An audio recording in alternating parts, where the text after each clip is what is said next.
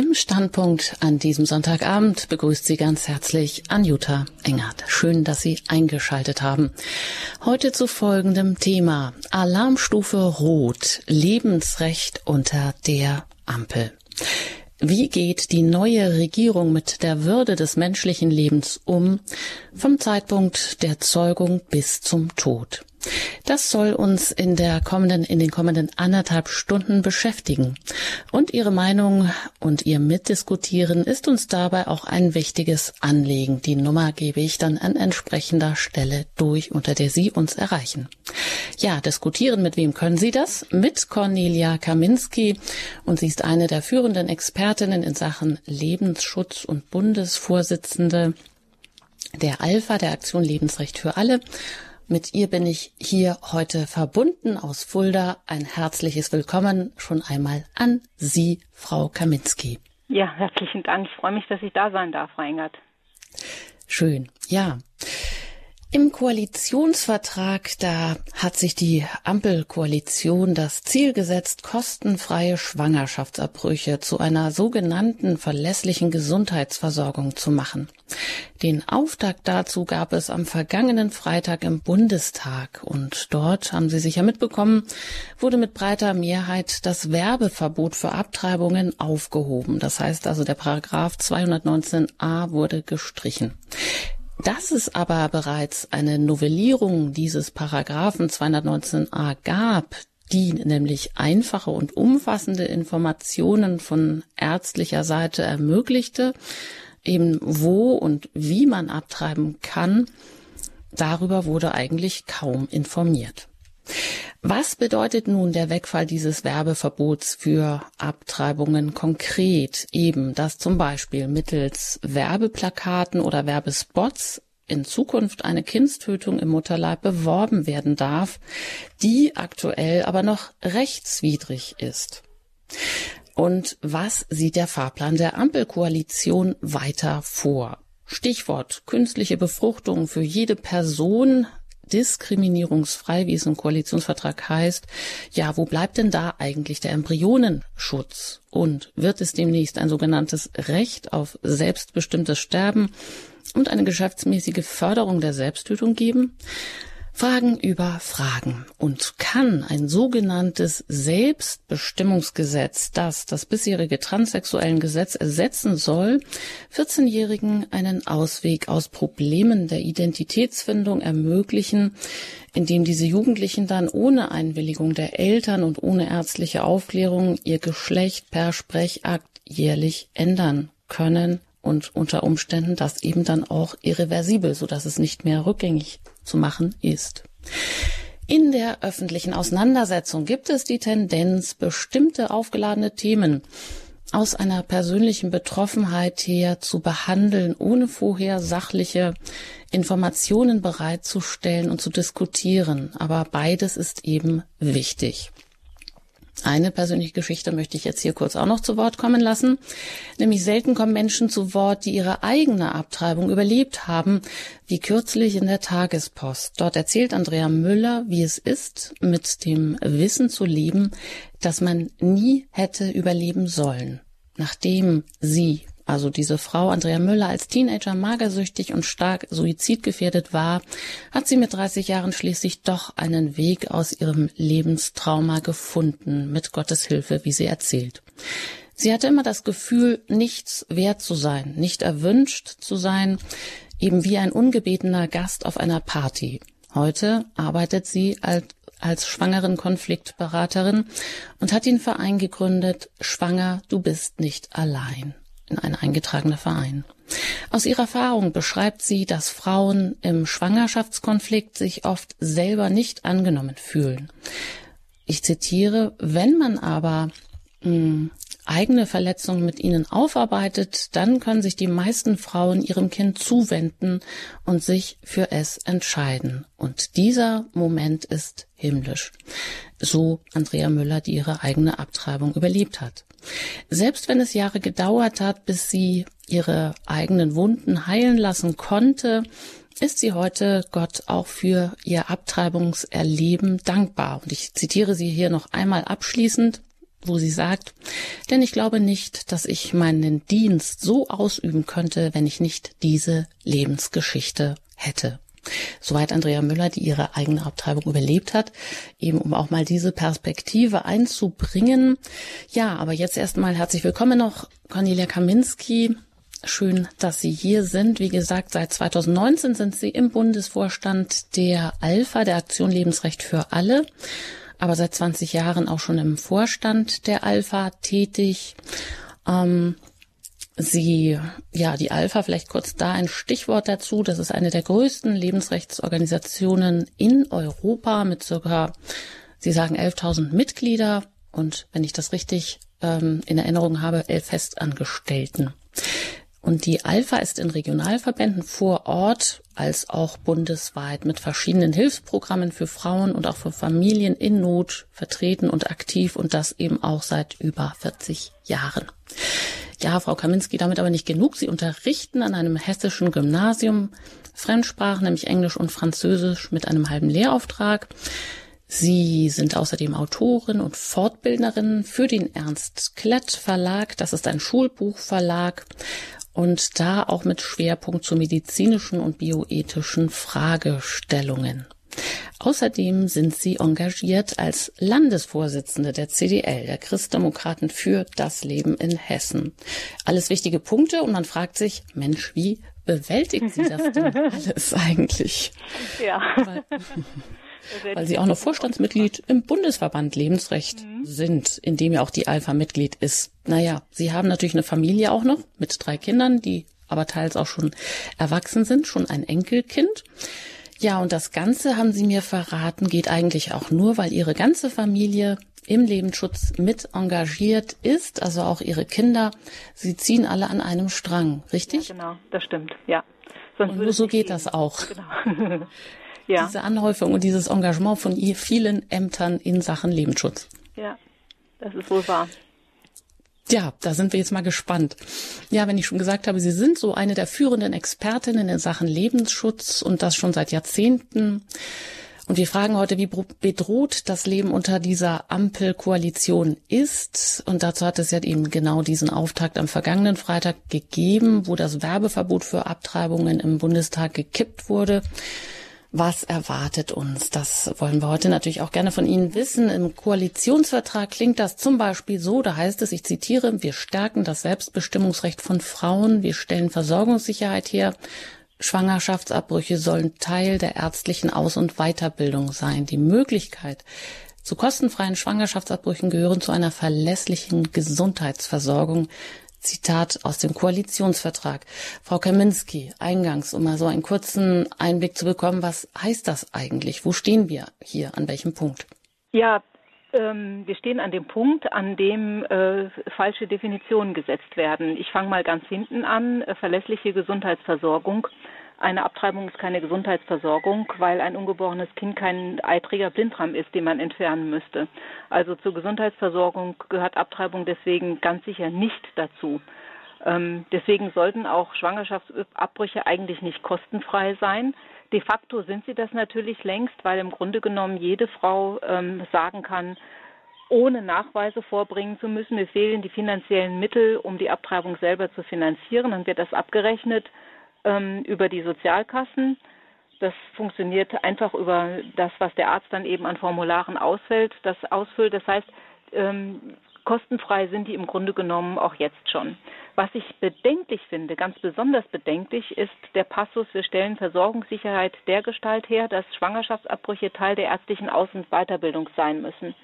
Man muss sich also äh, mal ganz klar vorstellen, dass hier beispielsweise angehende junge Medizinerinnen und Mediziner ähm, erstmal die Grundlagen legen, lernen im Medizinstudium über das menschliche Leben, über das Wunder der Entwicklung des Kindes vor der Geburt. Die bekommen Ultraschallaufnahmen gezeigt. Wir haben die ja mittlerweile in extrem guter Qualität auch als 3D-Bilder die sehen, ab, die wissen genau, ab wann das Herz schlägt, die wissen, äh, ab wann ähm, der Embryo sich bewegen kann. Die lernen sehr, sehr viel auch über die enge Beziehung zwischen Mutter und Kind, die schon in einem ganz frühen Zeitpunkt der Schwangerschaft im Grunde genommen be beginnt. Die lernen also viel über dieses Wunder des Lebens Und sie sollen dann in einem nächsten Schritt lernen, wie man dieses Wunder ähm, zerstört, gewaltsam. Das kann man ja nicht anders bezeichnen. Das Kind wird abgesaugt oder ähm, chemisch getötet, eben mit den entsprechenden Präparaten. Und ähm, das stellt natürlich viele junge Mediziner vor erhebliche Probleme. Wenn das ein verpflichtender Teil der Gesundheits- oder der Ausbildung werden soll, bedeutet das schlicht und ergreifend, dass etliche junge Ärzte sagen werden, das mache ich nicht. Wir bekommen also, vermute ich, einen Ärztemangel, denn ähm, das kann einfach nicht jeder. Meine eigene Tochter studiert gerade Medizin. Wenn sie gezwungen wird, in ihrer Ausbildung Abtreibungen durchzuführen, wird sie nicht weitermachen. So einfach ist das. Und das wird viele andere auch betreffen. Und insofern ähm, stelle ich das schon sehr in Frage, was hier passiert. Im Grunde genommen wird da Ideologie über die Gesundheit der Menschen im Land gestellt. Denn wir haben ohnehin Ärzteknappheit und ähm, das wird damit noch weiter forciert werden. Wir werden noch weniger Ärzte bekommen. Im Endeffekt bedeutet das, dass eine Mangelversorgung der Menschen in Kauf genommen wird, um das ideologische Ziel zu erreichen, dass Abtreibungen unbedingt zu etwas Normalem werden sollen, dass alle Menschen einfach so anzuerkennen haben als einen einfachen Akt der in Anführungszeichen Gesundheitsfürsorge. Hm. Ja, Frau Kaminski, danke mal für diese erste Einschätzung.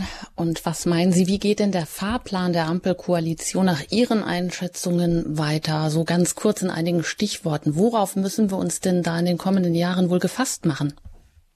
Ja, es steht hier einiges schon drin ähm, im Koalitionsvertrag und den ich insgesamt eigentlich als verhältnismäßig frauenfeindlich bezeichnen würde. Ähm, ein paar Themen hat unser Gesundheitsminister jetzt auch schon aufgerufen, äh, Stichwort Organspende, was unbedingt geregelt werden muss, weil das die letzte Regierung nicht getan hat, ist der 217.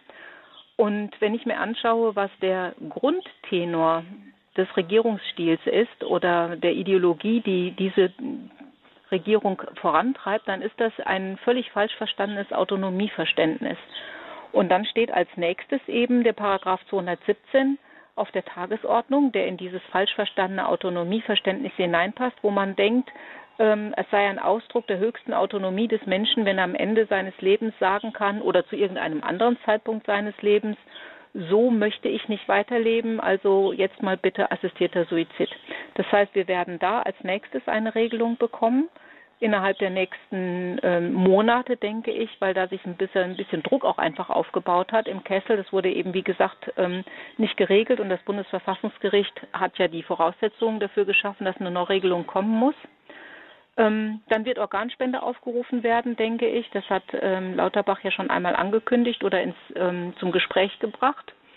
Das heißt, wir bekommen eine, eine Umdefinierung möglicherweise auch ähm, dessen, was eigentlich ein, ein ähm, ja, wann der Mensch tot ist, wann, wann man Organe entnehmen darf oder ähm, ob dafür Einverständnis notwendig ist oder nicht. Dann steht das Transsexuellengesetz eben, das Selbstbestimmungsrecht ähm, auf der Tagesordnung. Das wird kommen. Und ähm, wenn ich mir jetzt anschaue, mit was für einem Jubel die ähm, Koalitionäre den Fall des 219a begangen und gefeiert haben, und wie deutlich da auch die Ansage gewesen ist der entsprechenden Politikerinnen in Richtung 218, der Kampf geht weiter, dann gehe ich davon aus, dass auch innerhalb dieser Legislaturperiode der 218 angegangen wird. Und das Endziel der Koalition ist natürlich, also dieser, dieser Politiker den 218 rauszuholen aus dem Strafgesetzbuch und das dann stattdessen irgendwie anders zu regeln. Aber prinzipiell werden Abtreibungen in Deutschland dann ähm, legal sein. Das ist sicherlich das Ziel dieser Regierung. Hm, Sie sagen also, es geht auch um Umdefinierung. Auch das EU-Parlament plädiert für allgemeinen Zugang zu legaler Abtreibung. Da ist dann die Rede, dass bisherige restriktive Gesetze ähm, die Abtreibungen verbieten, eine Verletzung der Menschenrechte darstellen würden. Das äh, kann man wahrscheinlich auch einordnen dann in dem, was Sie gerade gesagt haben, dass man viele Dinge derzeit umdefiniert, oder? Ja, das, das ist so. Also äh, das gerade diese Umdefinition von Menschenrechten finde ich extrem pikant, weil im Grunde genommen ähm, das grundlegende Menschenrecht natürlich das Recht auf Leben ist. Ohne dieses Menschenrecht sind alle anderen hinfällig. Wenn ich einem Menschen das Recht auf Leben abspreche, dann kann er ja alle anderen Menschenrechte gar nicht mehr für sich in Anspruch nehmen. Das ist also das fundamentalste, wichtigste Menschenrecht überhaupt. Und wenn ich anfange herzugehen und zu sagen, dieses Menschenrecht auf Leben spreche ich einer Gruppe Menschen zu und einer anderen Gruppe Menschen ab, und genau das tun wir in der Abtreibungsregelung, dann sind im Grunde genommen auch alle anderen Menschenrechte zu oder abschreibbar. Das heißt auch das Recht auf Religionsfreiheit oder das Recht auf Gewissensfreiheit. Und dass diese Rechte jetzt bestimmten Menschen abgesprochen werden sollen, ist eine Tendenz, die wir ganz massiv auch beobachten. Ähm, ich habe schon vor ein paar Jahren an einem äh, Kongress teilgenommen, der Abtreibungsmediziner. Das ist äh, die FIAPAC, die Fédération Internationale des Proviseurs d'Avortement, ähm, die äh, mehrfach auf ihren Kongressen, auch damals eben in, in Portugal, Lissabon war ich das letzte Mal dabei, verschiedene äh, Sessions oder Workshops angeboten hat zum Thema Conscientious Objection. Also ähm, das ist die, die, die, die Weigerung aus Gewissensgründen an einer bestimmten Handlung teilzunehmen. Wir kennen den Begriff vor allem aus dem Wehrdienst. Das sind, waren die sogenannten Wehrdienstverweigerer, die gesagt haben, es verstößt gegen mein Gewissen, Dienst mit der Waffe zu tun.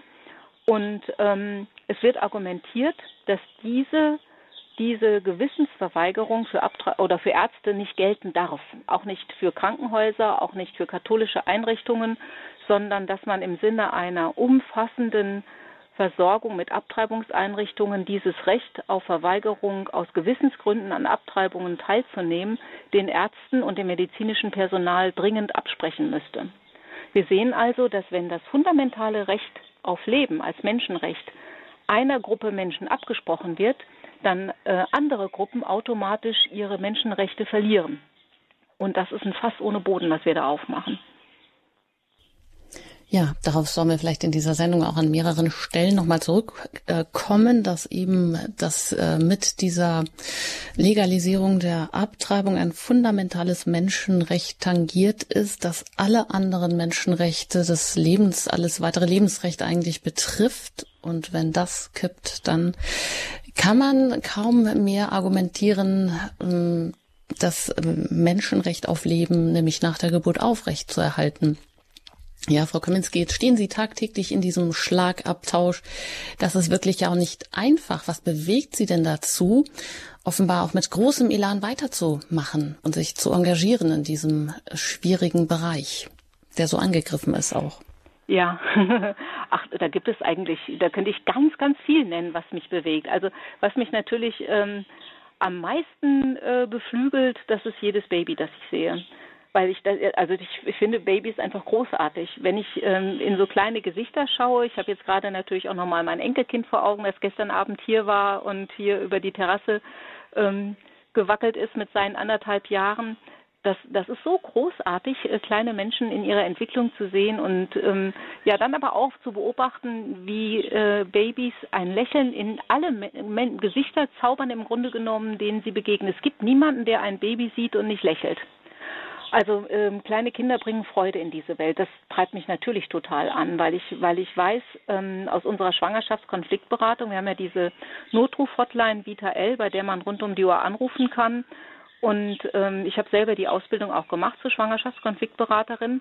Wir wissen eben auch aus dieser, ähm, aus dieser Hotline heraus, in was für einer furchtbaren Not die Frauen stehen, die da ungewollt schwanger sind und jetzt nicht wissen, was sie machen sollen. Und wir wissen, unter was für einem Druck sie stehen von ihrer Familie, von ihren Partnern, vom Arbeitgeber und wie schwer es ihnen gemacht wird, und wie extrem dankbar sie sind, wenn dann jemand ähm, am Telefon einfach sagt, ich höre dir zu und ich bin für dich da. Das treibt mich natürlich auch an. Also äh, jedes Baby, das wir mit unserer Hotline retten können und mit unserer Arbeit, treibt mich an. Wir machen die Schuleinsätze. Ich habe ähm, in München einen Vortrag gehalten. Ähm, also wir haben das, wir waren eine ganze Woche in einer Schule in München unterwegs, weil wir da in vielen Klassen gewesen sind. Ähm, und uns wurde dann erzählt, dass ähm, bei dem Vortrag, der vorher stattgefunden hat, also das war dann vor der Pandemie, zwei Jahre vorher, dass im Zuge danach eben dann doch zwei Schülerinnen schwanger geworden sind und beide gesagt haben, wir haben das Kind bekommen, weil wir vorher den Vortrag von der Alpha gehört haben. Das ist doch großartig. Also ähm, wenn ich mir überlege, dass wir mit, mit dem, was wir tun, tatsächlich einfach Leben retten können. Wir kriegen das nicht immer mit, ich habe das selber auch erlebt bei einer Klasse, wo ich einen Vortrag gehalten habe. Da erzählte mir dann die, die Klassenlehrerin hinterher, dass eine Schülerin schwanger geworden ist und gesagt hat, die Frau Kaminski. Ähm, ich war damals mit meiner Tochter sogar im Unterricht, weil ich ähm, weil ich gar keine Unterbringungsmöglichkeit hatte. Ich habe sie einfach mitgenommen zu dieser Stunde. Und wenn die nicht da gewesen wäre, hätte ich abgetrieben. Also das ist ein immenser Ansporn. Und ähm, dann ziehe ich natürlich Kraft ähm, aus meiner Familie. Ähm, am, am Freitag, als diese Entscheidung durch den Bundestag gegangen ist, das hat mein Sohn mitgekriegt, der ist 14, der kam dann tatsächlich mit einem Rosenstrauß nach Hause und mit einer Tüte Schokolade und sagte, Mama, ich weiß, dass du heute traurig bist und da wollte ich dich trösten. Das ist doch klasse. Also ja, wenn einem irgendjemand sagt, ähm, Kinder brauche ich nicht, dann kann ich nur sagen, ihr habt ja gar keine Ahnung, was ihr versäumt, wie viel Freude die in ein Leben bringen können.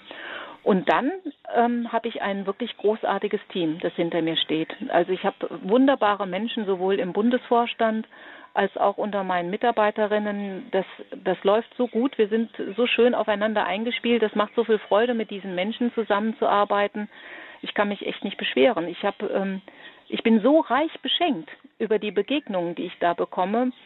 Ich finde eigentlich, ähm, ich, ja, das ist, das ist blöd. Wir sind jetzt politisch nicht sonderlich erfolgreich. Aber wir werden so beschenkt durch die Begegnungen, die wir haben, durch die vielen tollen Menschen, die wir kennenlernen dürfen, durch die wunderbaren Erlebnisse. Das wiegt das alles wieder auf. Das, da packt man das gut weg. Ja, das ist ja wirklich rührend, dass Sie da einen Sohn haben, der Ihnen Rosen und Schokolade mitbringt, weil er schon mit 14 Jahren absehen kann, dass da ein schwarzer Freitag äh, für seine Mutter. Das war am vergangenen Freitag, als das Werbeverbot in der mhm. Bundesregierung gekippt wurde. Werbeverbot für Abtreibung, Paragraph 219a. Gleichzeitig aber in den USA wurde ja vom Supreme Court auch das Recht auf Abtreibung gekippt. Ähm, und das ist ja wohl dann auch ein historischer Tag gewesen. Die Verfassung gewährt folglich jetzt kein Recht mehr auf Abtreibung. Eine historische Entscheidung seit fünf Jahrzehnten. Wie ähm, stufen Sie das denn ein? Also wenn ich jetzt das ganz große Bild betrachten muss, äh, dann, dann, muss ich sagen, ähm, Gott ist ja ein großartiger Schachspieler. Das ist ja kein Zufall, dass diese Entscheidung an diesem Tag gefallen ist. Also an einem Tag, wo wir morgens gedacht haben, oh Gott, oh Gott, äh, wie furchtbar, stehst du dann abends da und denkst, super, super. Also wir haben uns unheimlich gefreut über diese Entscheidung und ähm, ich glaube, dass das wirklich äh, Auswirkungen hat, auch auf uns, auch auf Europa. Also zum einen ist es so, dass wir ähm, Kraft und Mut schöpfen aus der amerikanischen Lebensrechtsbewegung und dass wir sehen, ähm, dass das, was wir machen, dass unsere Arbeit nicht umsonst ist, sondern dass es wirklich, dass man das Ziel erreichen kann, wenn man hartnäckig ist und wenn man die richtigen Methoden und die richtigen Mittel anwendet. Also man muss sich einfach mal vor Augen führen, was da tatsächlich passiert ist in den USA. Das sind fünf Jahrzehnte, in denen Abtreibungen quasi ein Verfassungsrecht waren, ein Recht auf Abtreibung verfassungsgemäß verankert. Das ist irre letztendlich. Und in diesen fünf Jahrzehnten hat sich da eine riesige Abtreibungsindustrie entwickelt. Planned Parenthood in den USA ist ein, ein Milliardenplayer die ein wahnsinniges Geld verdienen, auch mit ihren Abtreibungseinrichtungen und das ganze Land mit diesen Einrichtungen überzogen haben. Und weil sie damit so gut verdient haben, sie haben ja nicht nur mit Abtreibungen verdient, sondern eben dann auch mit dem Verkauf von abgetriebenen Babys ähm, an die Industrie für Forschungszwecke und äh, pharmazeutisch-kosmetische Produkte und so weiter, war natürlich auch Geld dafür da, Lobbyarbeit zu betreiben. Also eine richtig gut geölte Industrie. Und ähm, was eben auch dazu gehört hat, war, dass man die entsprechenden wissenschaftlichen, ich sag mal in Anführungszeichen Einrichtungen geschmiert hat, wie beispielsweise das Guttmacher Institut ähm, an der University of California, die dann dafür gesorgt hat, dass die entsprechenden Studien ähm, veröffentlicht wurden, mit denen man dann nachweisen wollte, dass Frauen nach einer Abtreibung gar nicht leiden, zum Beispiel. Also das hat, das war ein, ein Räderwerk von einem Ausmaß, wie wir das hier in Deutschland ähm, in dem Umfang noch gar nicht haben. Und das hat diese Entscheidung vom Supreme Court gegen allen Gegenwind, gegen die massiven Proteste einfach mal so zum Stillstand gebracht. Das ist schon irre. Also das ist, ähm, das ist ein Wahnsinnserfolg der Lebensrechtsbewegung, die da nicht nachgelassen hat. Und ich glaube, ähm, das, was da mit am erfolgreichsten gewesen ist, ist tatsächlich die 40 Days for Life Bewegung, die einfach gesagt haben, wir machen zweimal im Jahr eine Gebetskampagne 40 Tage vor den Abtreibungseinrichtungen und wir beten. Wir beten für die Frauen, die da reingehen. Also das hilft offensichtlich. Ja, da kann man sich vielleicht das ein oder andere Mal abgucken, was ja. dort gemacht wird oder wie auch es sich für den Lebensschutz in den USA eingesetzt wird. Wir sprechen heute hier im Standpunkt bei Radio Horeb über genau dieses Thema Alarmstufe Rot Lebensrecht unter der Ampel. Ja, und gleich möchte ich natürlich mit Cornelia Kaminski mir genauer auch mal diese Aufhebung des Werbeverbots anschauen, um einfach zu gucken, wie läuft sowas eigentlich? Mit was für Informationen oder auch Desinformation wird da gearbeitet? Das ist vielleicht exemplarisch auch ein ganz gutes Beispiel.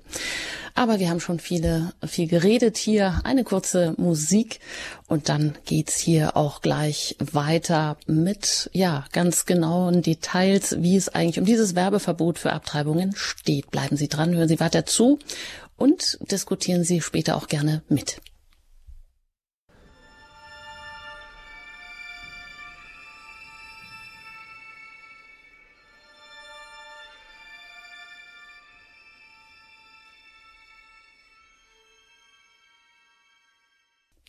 Alarmstufe Rot, Lebensrecht unter der Ampel. Das Thema heute hier im Standpunkt bei Radio Horeb. Ich bin Anjuta Engert im Gespräch mit Cornelia Kaminski. Sie ist seit drei Jahren Bundesvorsitzende der Alpha, aber natürlich schon seit 20 Jahren überhaupt im Vorstand tätig und auch ja, im Bereich Lebensschutz einfach eine Expertin hier heute. Und äh, Frau Kaminski, es gab ja auch zum gleichnamigen Titel, nämlich Alarmstufe Rot Lebensrecht unter der Ampel, eine Fachtagung der Alpha, also der Aktion Lebensrecht für alle gemeinsam mit den Ärzten für das Leben Ende Mai in Fulda. Was haben Sie denn da an neuen Impulsen von dieser Tagung mitgenommen?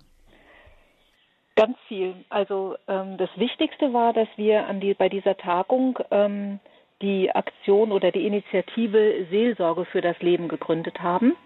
Das ist ähm, eine Initiative unter dem Dach der Alpha, die Seelsorger, das heißt Priester, Pastoren, aber auch Gemeindereferenten äh, oder Krankenhausseelsorger vereint, die ähm, das eine gemeinsam haben, nämlich dass sie sagen, Lebensrecht ist uns wichtig und wir wollen dafür mehr tun.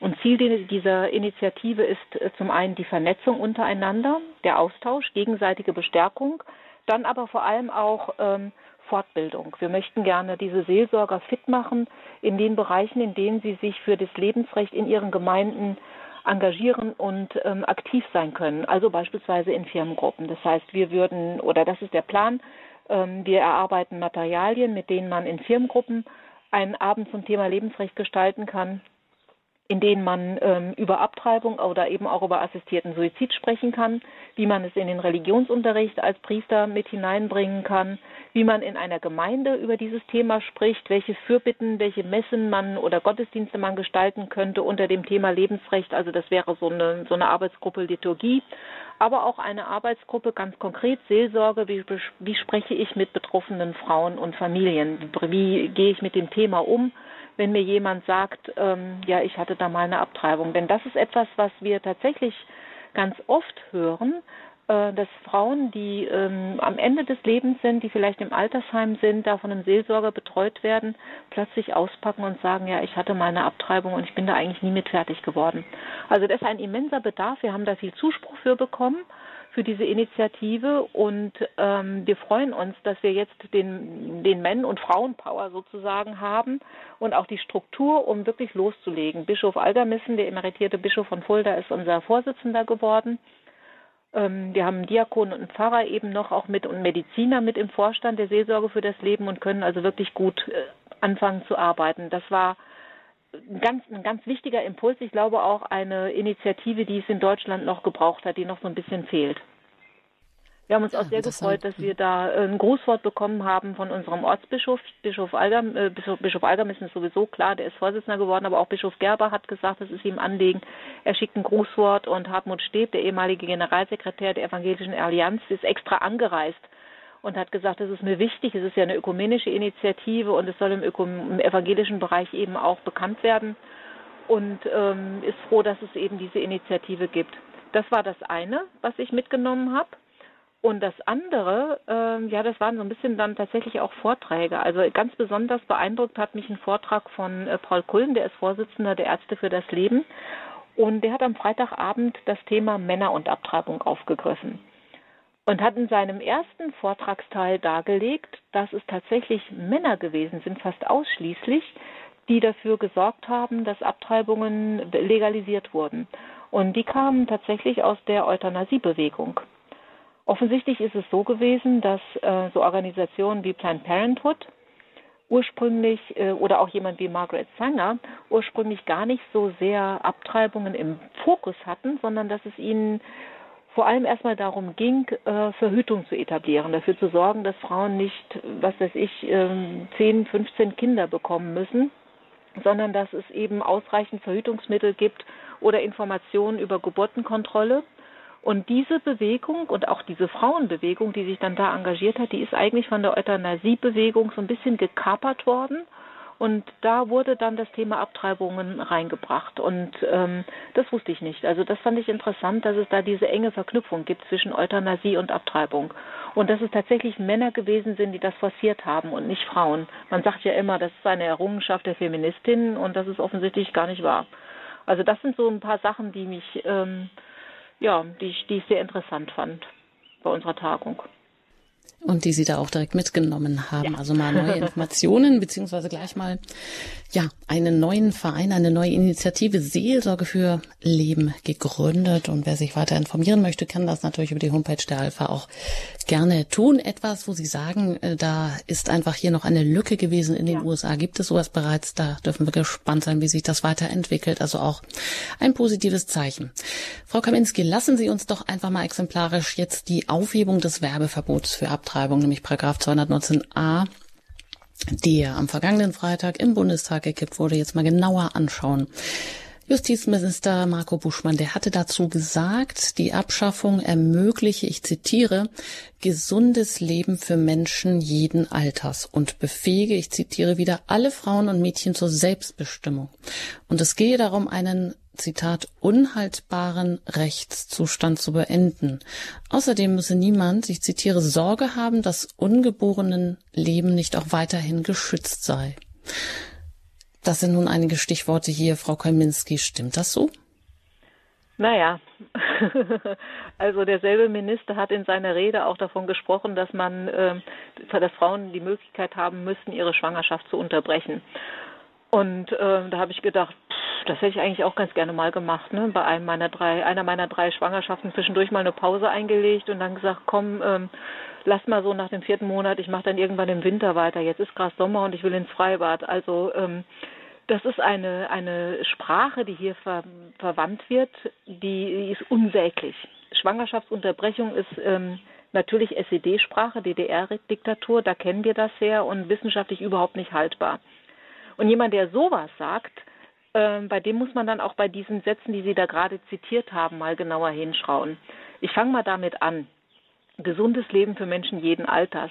Das stimmt natürlich nicht, denn äh, gesundes Leben für äh, Embryonen, also ganz junge Menschen, ähm, ermöglicht eine Abtreibung überhaupt nicht. Die werden einfach getötet und da gibt es gar kein Leben mehr. Dann ähm, es befähigt alle Frauen und Mädchen zur Selbstbestimmung. Auch das stimmt nicht, weil die Hälfte der Kinder, die abgetrieben werden, sind, Frau, sind Mädchen und äh, deren Selbstbestimmungsrecht ist einfach mal gekippt gibt es nicht mehr. Das ist das eine. Das war der eine Aspekt. Der zweite Aspekt ist, dass wir ja erleben, dass die Entscheidung zur Abtreibung unfassbar häufig alles andere als selbstbestimmt ist.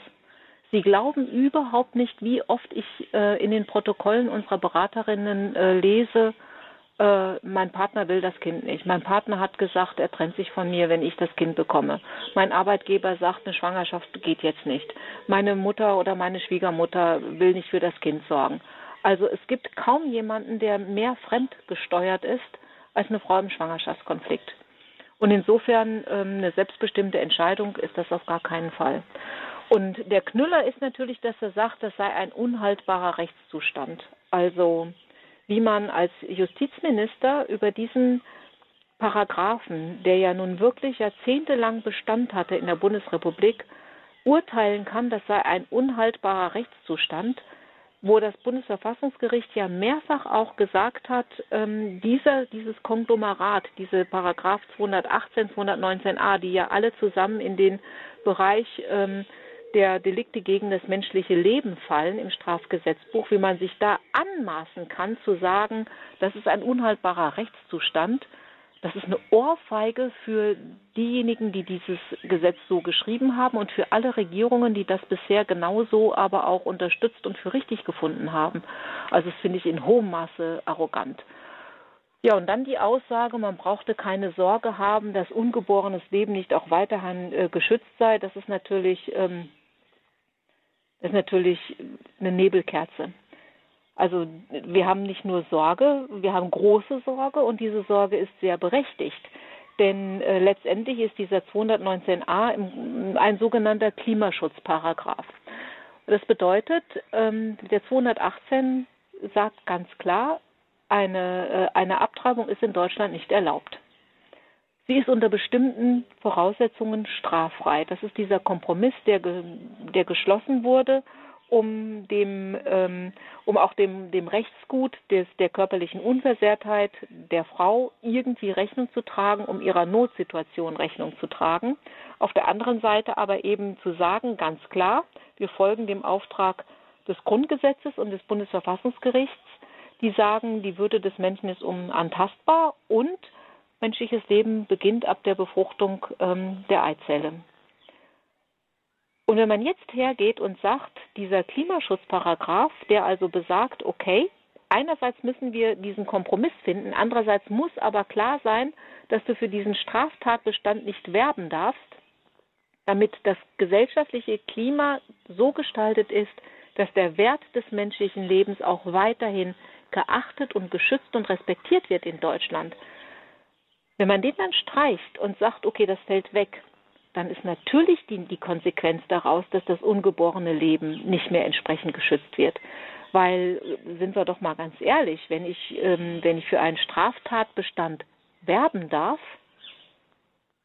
wo ist denn da noch der Straftatbestand? Das ist ja ein Paradoxon. Also wir sind uns doch völlig darüber im Klaren, dass eine Tat, für die ich werben darf, nicht illegal sein kann. Die muss legal sein. Und deswegen denke ich auch, dass das das nächste ist, was kommen wird. Der Paragraph 218 wird als nächstes in Angriff genommen werden von dieser Koalition. Hm. Ja, so wie Sie das sagen, liegt das dann nur in der Natur der Sache. Ja, und da geht es ja auch immer gerne wieder um diese Gießener Abtreibungsärztin Christina Hindel, die wegen ihres Verstoßes gegen das Werbeverbot für Abtreibung auch geradezu zur Galionsfigur der Abtreibungslobby geworden ist. Sie hat ja auch ein Buch geschrieben äh, über die Geschichte einer Abtreibungsärztin unter einem Pseudonym und da schreibt sie, ich zitiere, ich liebe meinen Beruf, ich mache meine Arbeit gern, ich finde es schön, Schwangerschaftsabbrüche zu machen und ich bin stolz auf mich. So viel zu Christina Henel. Ähm, ja, die hat ja nun auch geradezu um eine Verurteilung gebettelt ähm, weil wegen des Werbeverbots für Abtreibungen, woran sie sich dann nicht gehalten hat. Aber Paragraph 219a wurde ja bereits im Februar 2019 dahingehend geändert, dass Ärzte, die lediglich informieren, von Strafverfolgung ausgenommen sind. Das heißt, Ärzte konnten eigentlich bis vor kurzem und bereits öffentlich Informationen über Schwangerschaftsabbrüche bereitstellen, ohne eine Strafverfolgung befürchten zu müssen. Ähm, das heißt, ähm, Paragraph 219a hat bis vor kurzem lediglich die Werbung für Abtreibungen Zitat seines Vermögensvorteils wegen oder in grob anstößiger Weise verboten. So heißt es in dem Gesetzestext. Frau Kaminski, ähm, was hat das denn bisher eigentlich bedeutet? Ja, ich äh, fange vielleicht noch mal ganz kurz, äh, wenn Sie erlauben, mit Frau Hähnel an, weil Sie gesagt, Sie haben sie ja zitiert aus Ihrem Buch. Ähm, Frau Hähnel ist keine Gynäkologin. Das ist eine Fachärztin für Allgemeinmedizin. Sie hat keine Kassenzulassung. Das heißt, sie behandelt auch keine Patienten, sondern sie macht ausschließlich Schwangerschaftsabbrüche. Und sie hat in ihrer Ausbildung wahrscheinlich nie erfahren oder gelernt, ähm, was das eigentlich ist, was sie da zerstört. Und sie wird das auch im Grunde genommen gar nicht wahrhaben wollen, ich glaube, ein Arzt, der einmal per Ultraschall beobachtet hat, äh, wie das Kind lebt und sich bewegt und der dann auch meine Frau, der dann auch Frauen parallel begleitet ähm, in der Schwangerschaft, der hat ein Problem damit zu sagen, ich mache das gerne. Das fehlt ihr.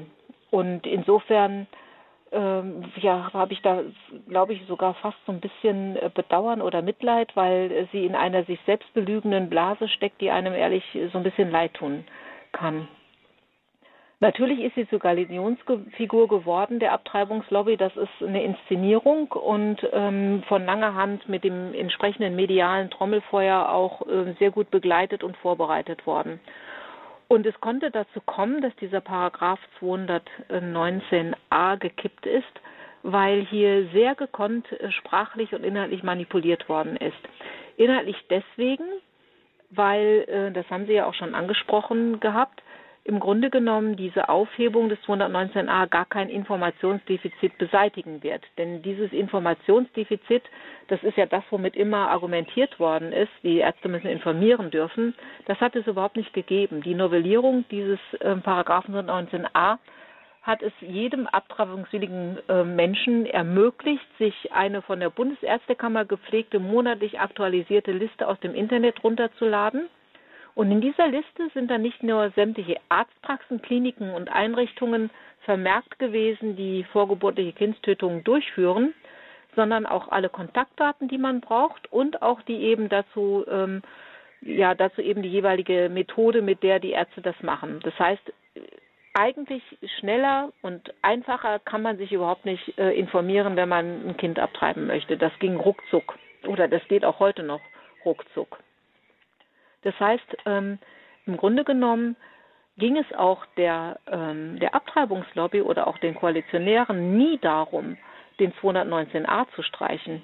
Das ist eigentlich gar nicht das Ziel. Das ist ein erster Schritt, der uns verkauft wurde als, äh, ja, aber Ärzte müssen doch informieren dürfen. Tatsächlich ging es darum, dass man gesagt hat, okay, jetzt darfst du dafür werben. Und wenn du dafür werben darfst, dann kann es ja nicht illegal sein. Das heißt, das ist im Grunde genommen der vorbereitende Schritt, um herzugehen und zu sagen, guck mal, jetzt müssen wir aber den 218 aus dem Strafgesetzbuch rausholen, denn für Abtreibungen dürfen wir ja werben. Also müssen wir das jetzt erlauben. Das ist diese, diese Vernebelungstaktik, die dahinter gesteckt hat. Und wenn ich vielleicht noch mal äh, was sagen darf zu der Art und Weise, wie das sprachlich erfolgt ist, dann sind hier ganz konsequent verschiedene Narrative bedient worden. Also zum einen ist es die Art und Weise, wie über die betroffenen Menschen gesprochen wurde. Wir haben auf der einen Seite das Narrativ der autonomen Frau äh, mit ihrem Recht auf sexuelle Selbstbestimmung. Und zu diesem Recht auf sexuelle Selbstbestimmung muss nun unbedingt das Recht auf vorgeburtliche Kunsttötung dazugehören, weil sonst ist sie ja nicht sexuell selbstbestimmt.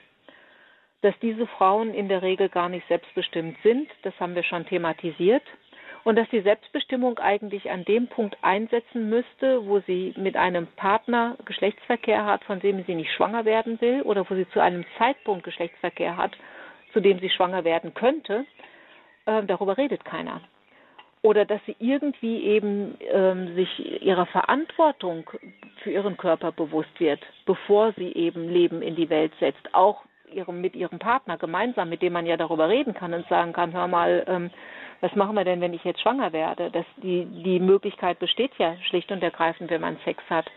Also das ist ein ganz verquerer Autonomie- und Selbstbestimmungsgedanke ähm, äh, oder eine ganz merkwürdige Vorstellung, die hier bedient worden ist.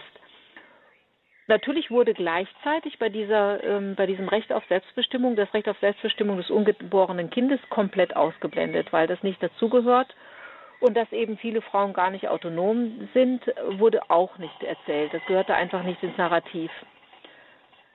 Und dann wurde natürlich auch sehr sorgfältig ähm, ein Narrativ bedient, was die Ärzte betrifft. Ähm, da hieß es, äh, dass Ärzte im Grunde genommen nichts anderes tun, als unverschuldet in Not geratenen Frauen selbstlos helfen, indem sie jetzt einfach ihr ungeborenes Kind töten, weil anders geht es ja nicht. Und diese Ärzte werden einem enormen Unmut ausgesetzt und da gibt es die bösen Lebensrechtler, die sie bedrohen und deswegen will keiner mehr den Job machen. Das ist das zweite Narrativ. Also die armen Ärzte und wir brauchen mehr und ähm, die Lebensrechtler, die sind so böse und deswegen Deswegen traut sich kein Arzt mehr, Abtreibungen vorzunehmen. Und tatsächlich ist es aber so, dass die Zahl der Ärzte, die abtreiben möchte, in dem Maß zurückgegangen ist, wie eben das Wissen um die vorgeburtliche Entwicklung des Menschen gewachsen ist und wie auch die Ultraschallqualität einfach besser geworden ist. Die Bilder, die wir jetzt bekommen von Kindern im Mutterleib, die sind sensationell. Wenn ich die, die Kinder, äh, die Bilder meines Enkelkinds vergleiche mit denen, die ich selber bekommen habe von meiner Tochter, da liegen Welten dazwischen. Und ein Arzt, der das mal gesehen hat, der hat dann einfach ein Problem damit, herzugehen und zu sagen, ja, das sauge ich jetzt ab. Also das ist das nächste Narrativ, was bedient worden ist. Ähm, wo, was dann dazu geführt hat, dass man gesagt hat, ja, die Frauen leiden hier tatsächlich wirklich große Not. Und das dritte, wortmächtigste Narrativ war natürlich, dass man über das Kind überhaupt nicht mehr gesprochen hat. Also es darf kein Kind sein, sondern es ist irgendetwas anderes, was da entfernt wird. Schwangerschaftsgewebe ist einer dieser Begriffe. Ähm, Frau Hähnel hat, hat von der Empfängnis gesprochen, als sie gesagt, also wenn sie mit den Frauen redet, dann spricht sie von der Empfängnis, die sie da absaugt. Das ist ähm, so unwissenschaftlich und von der Formulierungsweise her so retro und im vorigen Jahrhundert verhaftet, dass man eigentlich sagen müsste, ähm, das ist schon fast lächerlich, wenn es nicht eben dazu geführt hätte, dass jetzt dieses Werbeverbot gefallen ist. Und dass die Kinder tatsächlich ähm, wesentlich weniger Schutz erfahren werden in den nächsten Monaten, Jahren, fürchte ich, als das bisher der Fall gewesen ist. Ja, das sagt Cornelia Kaminski. Sie ist Bundesvorsitzende der Alpha, der Aktion Lebensrecht für alle, einer der größten und ältesten Menschenrechtsverbände in Deutschland und auch in Europa. Ja, und Sie haben auch jetzt die Möglichkeit, Ihre Fragen zum Thema Lebensrecht unter der Ampel äh, direkt hier zustellen in dieser Sendung, rufen Sie uns gerne an unter der 089 517 008 008. Wenn Sie außerhalb von Deutschland anrufen, dann wählen Sie zuerst die 0049 und dann die 89 517 008 008. Nach der Musik geht es hier weiter mit unserem Thema im Standpunkt bei Radio Horeb, Alarmstufe Rot, Lebensrecht unter der Ampel. Gerne auch mit Ihren Fragen und Anrufen. Kleiner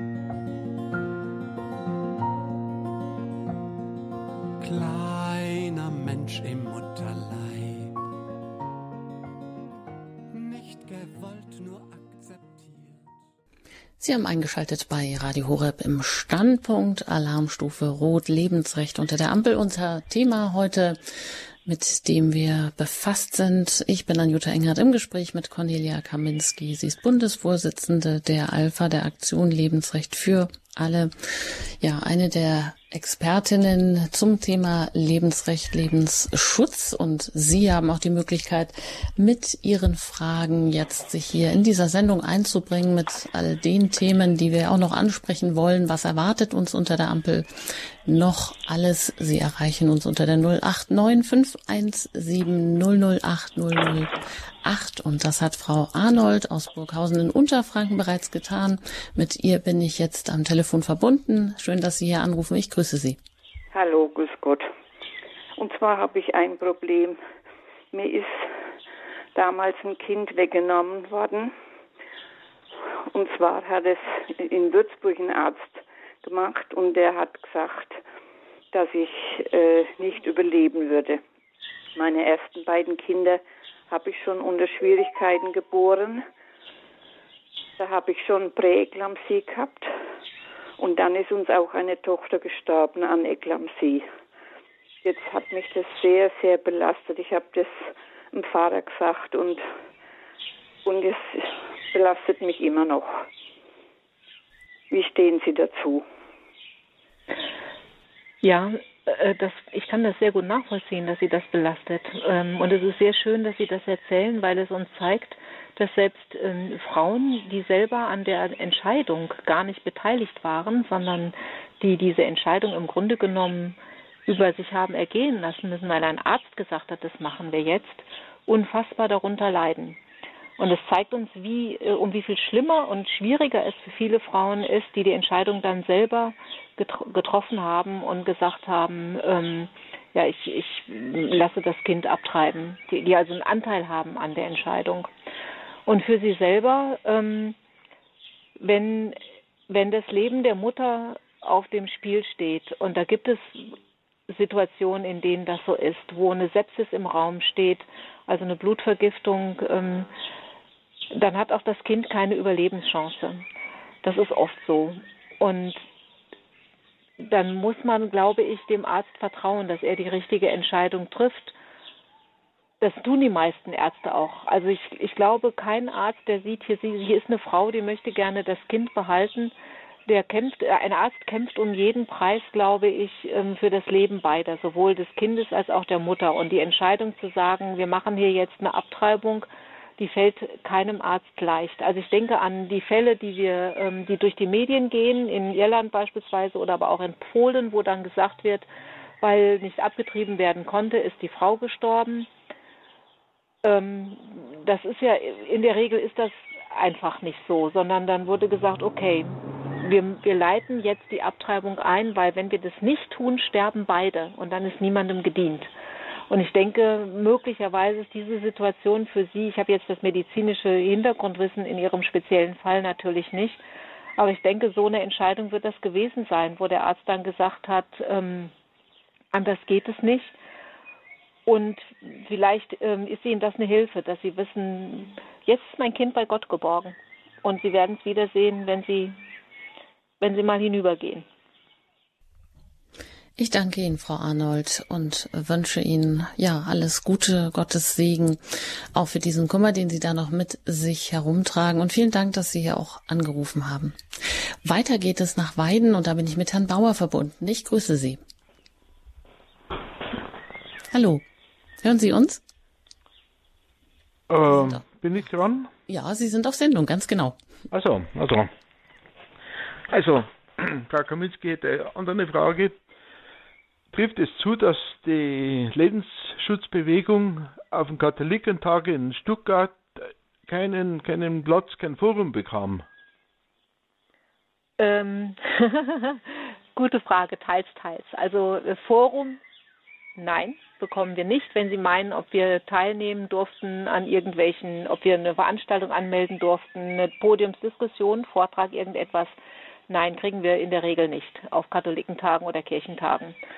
Ähm, Platz stimmt insofern nicht ganz, als dass äh, meine Organisation, die Alpha, einen Stand hatte.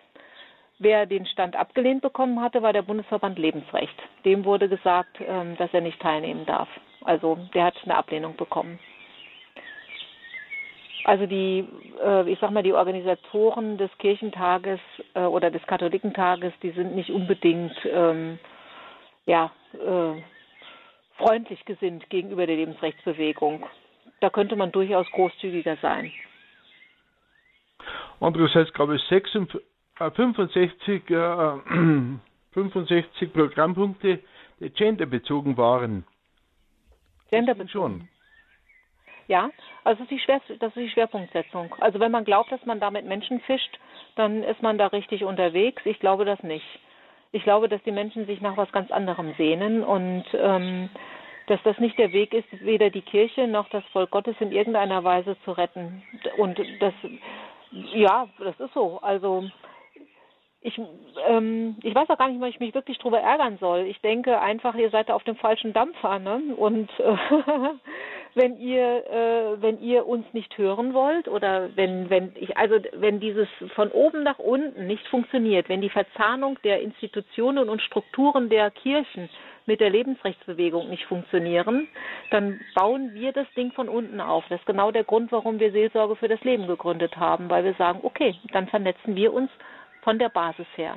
Und die katholische Basis oder die, also auch die viele, viele evangelische Christen, die sind sehr pro-life. Und da gibt es viele, die wirklich einen Hunger verspüren danach, was, äh, was die, die Botschaft der, der Liebe und des Lebens ist. Wir waren parallel zum ähm, Katholikentag auf dem Christival in Erfurt unterwegs mit einem Stand. Also der Zuspruch der jungen Christen für die Lebensrechtsbewegung, der ist gigantisch. Wenn ich sehe, wie viele junge Menschen zu unserem Lebensrechtsmarsch äh, kommen in Berlin am 17. September in diesem Jahr, Marsch für das Leben, wie viele junge Menschen begeistert mitmachen äh, bei unserer Jugend für das Leben, die äh, ja eine Organisation der Alpha ist. Da muss ich ehrlich sagen, ähm, dieses Modell, das stirbt aus. Damit kannst du niemanden hinterm Ofen hervorlocken. Das ist nicht das, wofür die Leute brennen. Leute, die Menschen brennen für die Wahrheit, für die Liebe, für das Leben. Und das bekommen sie bei uns. Und insofern, wenn die uns nicht haben wollen beim Katholikentag, ja, ist so. Verbandskatholizismus, ähm, verkrustete Strukturen, also kann ich mich, ich kann mich kurz drüber ärgern und dann sagen, ähm, da schüttel ich den Staub von den Sandalen und ziehe weiter. Danke, Herr Bauer, für diese Fragen. Alles Gute Ihnen und weiter geht's nach Nordrhein-Westfalen. Da bin ich mit einer Hörerin verbunden. Ich grüße Sie hier im Standpunkt. Ja, guten Abend, grüß Gott und vielen Dank äh, für die Sendung und für Ihr das Engagement der, der Dame, die jetzt Rede und Antwort steht, mit allen Institutionen dahinter. Ähm, und ich habe eine Sache von wegen junge befreundete Paare ähm, gehen oft ungewollterweise, ach, Zeitgeist will nicht sagen, man darf vorher nicht vorehelich Geschlechtsverkehr haben, aber ach, die Pille ist ja einfach. So, eine andere Sache ist, aber die Pille ist auch eine Art von Tötung. Wenn es im Anfang nicht, nicht klappt, dann wird die, äh, die befruchtete Eizelle nicht eingenistet und eine Tötung findet statt. Und das wollte ich dann noch eben bemerken als Frage, wie ist es möglich, dem Zeitgeist für junge Menschen aktiv entgegenzuwirken, gerade was Pille angeht. Gut, ich bin auch in dem, in dem äh, pharmazeutischen Bereich tätig gewesen, so, aber ne, nur mal die Frage. Ja, vielen Dank. Das ist eine ganz wichtige, interessante Frage. Wie kann man das machen? Ich gebe Ihnen einfach mal ein äh, ganz einfaches Beispiel aus meinem Unterricht. Ähm, wir müssen, äh, äh, meine Schüler müssen Präsentationen halten, Kurzvorträge und ähm, ich habe diese Vorträge halten lassen äh, zum Thema ähm, Global Challenges, also äh, als Englischlehrerin. Und da ging es um Umweltschutzfragen. Und dann habe ich das Thema Pille und Umweltschutz vergeben. Und dann haben zwei, drei Schülerinnen ein Referat gehalten über das Thema Pille und Umwelt und äh, denen haben die Ohren geschlackert. Also sowohl den Schülerinnen als auch denjenigen, die das gehört haben, weil ihnen überhaupt nicht bewusst gewesen ist, was für ein Umweltgift die Pille ist. Was sie ihrem Körper selber antun damit. Die waren schockiert was aber auch mit der Umwelt passiert, dadurch, dass eben diese Unmengen an weiblichen Geschlechtshormonen äh, durch die Kanalisation eben ähm, ja in unsere Becher, Flüsse, natürliche Gewässer und so weiter ähm, eingehen. Und das ist eine Möglichkeit, äh, über die man wirken kann, dass man einfach sagt, ihr habt doch alle so ein super ökologisches Bewusstsein, fangt mal mit eurem eigenen Körper an. Was tut ihr denn eigentlich an? Was macht die Pille mit der Umwelt? Das funktioniert ganz gut. Und es funktioniert auch gut, dass immer mehr Frauen eben sagen, ähm, ich, ich vertrage die Pille nicht, die bekommt mir nicht. Also wir, wir erleben da tatsächlich doch bei der jüngeren Generation auch eine gewisse Pillenmüdigkeit, weil sie einfach sagen, ähm, mein Körper wird da äh, transformiert auf eine Art und Weise, die ich nicht gutheißen kann. Also da bin ich, bin ich eigentlich ganz guter Hoffnung, weil ich denke, dass insgesamt da ein Umdenken stattfinden könnte, äh, der Gestalt, dass man sagt, gut, wenn du die Pille nicht möchtest, was gibt es für Alternativen? Und die Alternativen sind tatsächlich ähm, die Zyklusrechner, also eine App, die man sich runterladen kann auf sein, auf sein Smartphone und die dann die, die fruchtbaren und unfruchtbaren Tage ausrechnet das ist die gute alte NIPD, äh, also nicht Quatsch, NIPD, die natürliche Empfängnisregelung, mit der ähm, viele Frauen ja schon seit Jahrzehnten im Grunde genommen sehr gut klargekommen sind und die nichts anderes macht eigentlich als äh, katholische Lehre vertreten. Und das funktioniert tatsächlich besser als äh, die Pille, weil der Pearl-Index besser ist als der der Pille. Also man sieht, mh, mm, über diesen Umweg des Umweltschutzes kann man auch da tatsächlich was erreichen und ein Umdenken bewirken bei jungen Mädchen. Ja, vielen Dank für diese interessante Frage. Alles Gute Ihnen nach Nordrhein-Westfalen. Ja, und wenn Sie mögen, rufen Sie gerne an unter der 089 517 008 008 hier im Standpunkt. Heute zum Thema Alarmstufe Rot Lebensrecht unter der Ampel mit Cornelia Kaminski. Sie ist Bundesvorsitzende der Alpha, der Aktion Lebensrecht für alle. Ja, Frau Kaminski, wir waren noch da stehen geblieben beim Wegfall des Werbeverbots für Abtreibungen. Vielleicht da abschließend noch die Frage, wie sieht es denn mit der ärztlichen Berufsordnung aus? Ähm, sieht die oder verbietet die nicht eben auch genau diese anpreisende Werbung? Ja, das ist richtig. Ähm, das stimmt. Die anpreisende Werbung ist verboten. Ähm, das bedeutet, dass ein Arzt nicht sowas schreiben darf wie ähm, bei mir kriegst du, äh, weiß ich nicht, den Blinddarm billiger rausgemacht als bei meinem Kollegen oder äh, bei mir gibt es die allerbesten Leistenbruchsoperationen oder ähm, wir sind die schmerzfreie Rückenklinik. Äh, bei uns werdet ihr operiert, ohne dass ihr irgendetwas spürt. Also diese Art von Werbung ist verboten nach ärztlichem Berufsrecht.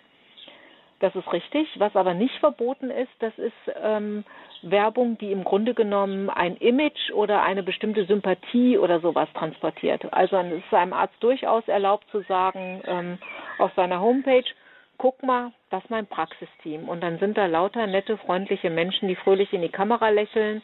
Ähm, ich sag mal attraktive ähm, Arzthelferinnen, wie auch immer und äh, dann wird betont, dass man ähm, also ja einfühlsam und kompetent mit den Patienten umgeht oder man listet eben einen ganzen Katalog von von Fortbildungen auf, die man gemacht hat auf seiner Homepage oder auf an Zusatzqualifikation. Das ist ja alles letztendlich ähm, eine Information, die dazu beiträgt, dass der Patient sagt, oh, das ist aber mal ein kompetentes Team, da möchte ich aber gerne operiert werden oder dem vertraue ich mich an.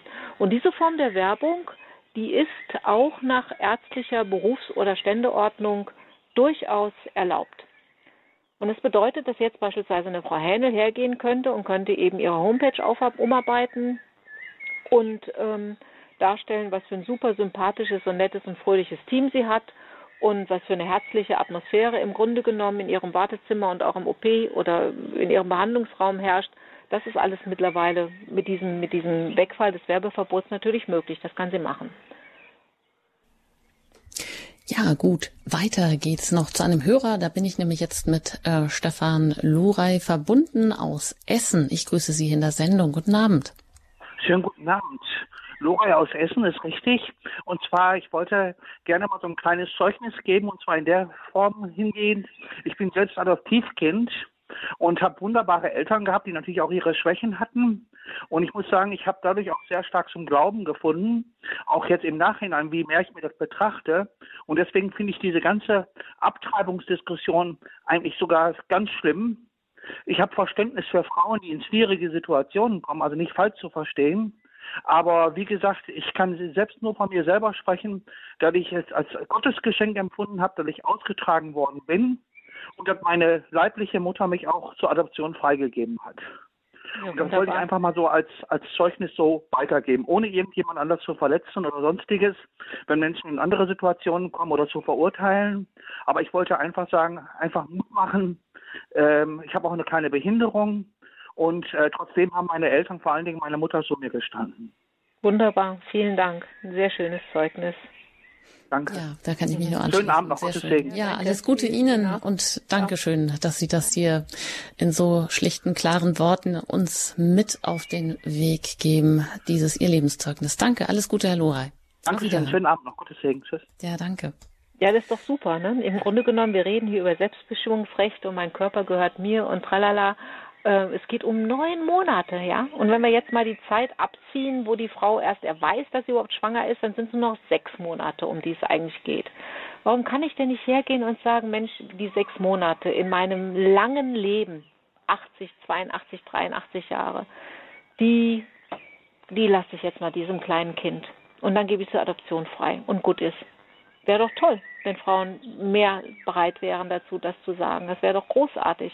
Wie viele Paare gibt es, die kinderlos sind und die sich freuen würden, wenn sie ein Kind adoptieren könnten. Und stattdessen leisten wir uns diese 100.000 Abtreibungen im Jahr. Das ist echt dramatisch.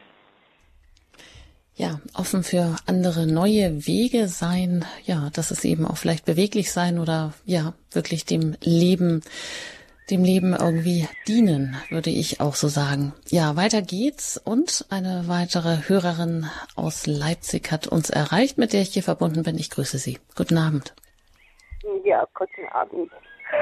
Ich möchte gerne anonym bleiben. Ich möchte gerne anonym bleiben. Mhm. Genau, Sie sind anonym.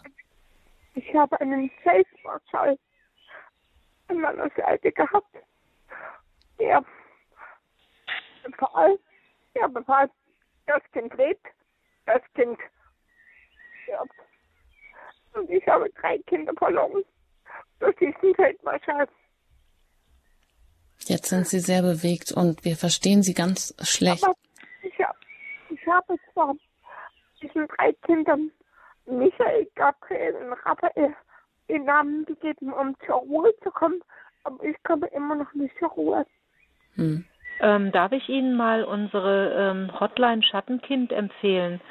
Da haben wir, ähm, das sind Menschen, die sich ähm, um Frauen kümmern und, und auch Männer nach solchem Erlebnis. Rufen Sie doch vielleicht einfach mal an. Die Telefonnummer steht auch auf unserer Homepage. Ich habe kein Handy. Ich gehe auf die 70 zu. Nee, das ist einfach, ach so, okay. Ähm, haben, ich habe nur dieses Handy. Ja, ähm, wenn Sie, also die, äh, haben Sie keine Möglichkeit, mal im Internet äh, oder irgendwie eine Telefonnummer äh, rauszufinden?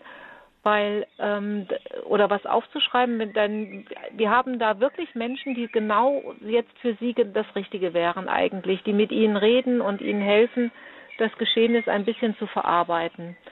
Dann könnte ich Ihnen die Telefonnummer ähm, das können wir genau über den Hörerservice. Die Hörerin genau. könnte also den Hörerservice an. Ja, so machen wir das. Ich gebe so. das Dankeschön. Dann sind wir da safe, denn ähm, wir haben diese, diese Initiative Schattenkind tatsächlich auch erst letztes Jahr gegründet, weil wir viele solche Gespräche geführt haben mittlerweile, erst über unsere Vita L Hotline, ähm, wo Frauen hochgradig traumatisiert sind, eben nach Abtreibungen und äh, oder nach dem Verlust von Kindern und damit gar nicht mehr klarkommen. Es ist so, so wichtig, dass man das ernst nimmt, dass man diese Verzweiflung und diese Trauer auch in die Gesellschaft hereinholt und sagt, macht doch bitte nicht die Augen davor zu, das ist real. Und wenn ihr das nicht akzeptieren wollt, wenn ihr das nicht sehen wollt, dann traumatisiert ihr diese Frauen ein zweites Mal. Ich finde das so verachtend, wenn man hergeht und sagt, reg dich doch nicht auf. Ist doch gesellschaftlich gewollt und akzeptiert. Warum leidest du jetzt? Ich finde das ganz schlimm. Vielen, vielen Dank für Ihr ehrliches Zeugnis heute Abend. Ja, und auch für den Mut, dass Sie hier anrufen und damit ja auch eben, wie gesagt, ein Zeugnis geben. Also die Hotline-Initiative Schattenkind. Sie können eben das auch erreichen über den Hörerservice ähm, von Radio Horeb oder weitere Informationen auch über Radio Horeb bekommen. Und diese Nummer gebe ich am Ende der Sendung dann auch durch. Also bleiben Sie dran, wenn Sie es nicht ohnehin schon wissen oder vielleicht zu Hause ein Programm von Radio Horeb liegen haben. Ja, wir haben natürlich jetzt viel über Abtreibung gesprochen. Es sind natürlich viele andere Dinge, die auch noch am Kippen sind. Aber Frau Kaminski, Sie hatten ja auch gesagt, äh, Abtreibung, das ist das fundamentale Menschenrecht oder nein, also eben dass man das nicht tut, sozusagen, dass man ähm, das Leben im Mutterleib schützt als fundamentales Menschenrecht eben auf Leben. Man kann das eben nicht einer Gruppe absprechen, nämlich der Kinder, der Menschen, die ungeboren sind, weil man sie vielleicht noch nicht so sieht, obwohl man ja heute alle Möglichkeiten hat. Wie Sie auch selber gesagt haben, noch nie war der Ultraschall so hoch aufgelöst, so gut sichtbar und für Ärzte einfach auch ähm, die dann alles eigentlich schon mitsehen, wann das Kind oder ja, wie es lebt, wie es reagiert, wie es auch ähm, Emotionen äußern kann und so weiter. Ja, und alle anderen Menschenrechte, die hängen eigentlich davon ab. Man kann sie dann eben nicht mehr, ja, also argumentieren, warum man da nicht auch anderen Menschengruppen oder das Menschenrecht zuerkennen sollte. Deshalb ist das so wichtig. Und deshalb meine Frage hier nochmal, wenn das Fernziel der Koalition, der Ampelkoalition Abtreibung bis zur Geburt ist und eine normale ärztliche Dienstleistung werden soll, genauso wie eine Zahnreinigung, vielleicht da nochmal kurz ähm, die Frage, was macht das mit unserer Gesellschaft oder was hat es eigentlich auch schon gemacht, Frau Kaminski? Naja, was das mit unserer Gesellschaft macht, das ist, dass wir ähm, den Wert des menschlichen Lebens prinzipiell relativieren. Ähm, wir haben jetzt diese Abtreibungsregelung seit fünf Jahrzehnten, wie in den USA auch. Das heißt, wir, wir äh, sind jetzt eine Generation von Menschen, die ähm, erlebt haben, dass ihre Kinder, ihre Geschwisterkinder abgetrieben worden sind. Ja, also unsere Mütter sind im Grunde genommen diejenigen gewesen, die ähm, hergehen und sagen konnten, das Kind will ich, das Kind will ich nicht. Und eine Generation, deren Geschwisterkinder ähm, selektiert worden sind, die geht anders mit dem Blick auf das menschliche Leben um. Warum soll ich Eltern leben lassen, die gesagt haben, dein Geschwisterkind will ich aber nicht. Ich will nur dich. Die anderen beiden treibe ich ab, zum Beispiel. Oder das eine Kind. Das heißt, dieses, ähm, diese Einstellung zum menschlichen Leben die hat sich, die, die wird weitergetragen. Die wird weitergegeben an die nächste Generation.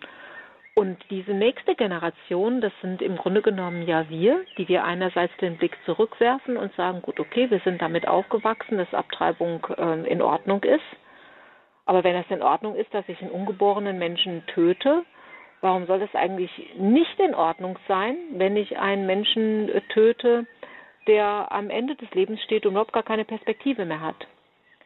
Dessen Leben ja, wenn man in Wertigkeiten sprechen möchte, rein objektiv betrachtet weniger wert ist, weil der ist vielleicht schon alt, der ist vielleicht super krank, der hat vielleicht eh keine Lust mehr. Dann kann ich doch hergehen und sagen, dann machen wir jetzt mal den assistierten Suizid oder auch die Euthanasie, äh, was jetzt gerade eben angemessen ist oder was für die Gesellschaft nützlich ist.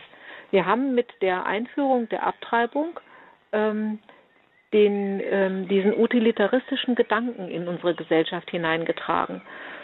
Wir kategorisieren Menschen in gewünscht, also lebenswert, nicht gewünscht, also zum Abschluss freigegeben.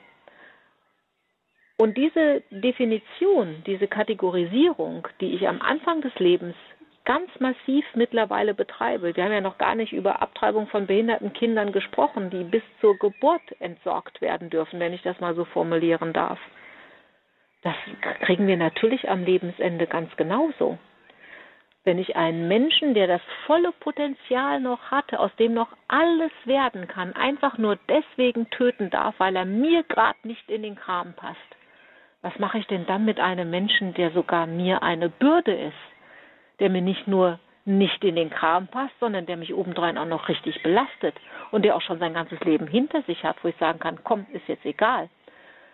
Also wir bekommen eine vollständige Relativierung der Menschenwürde.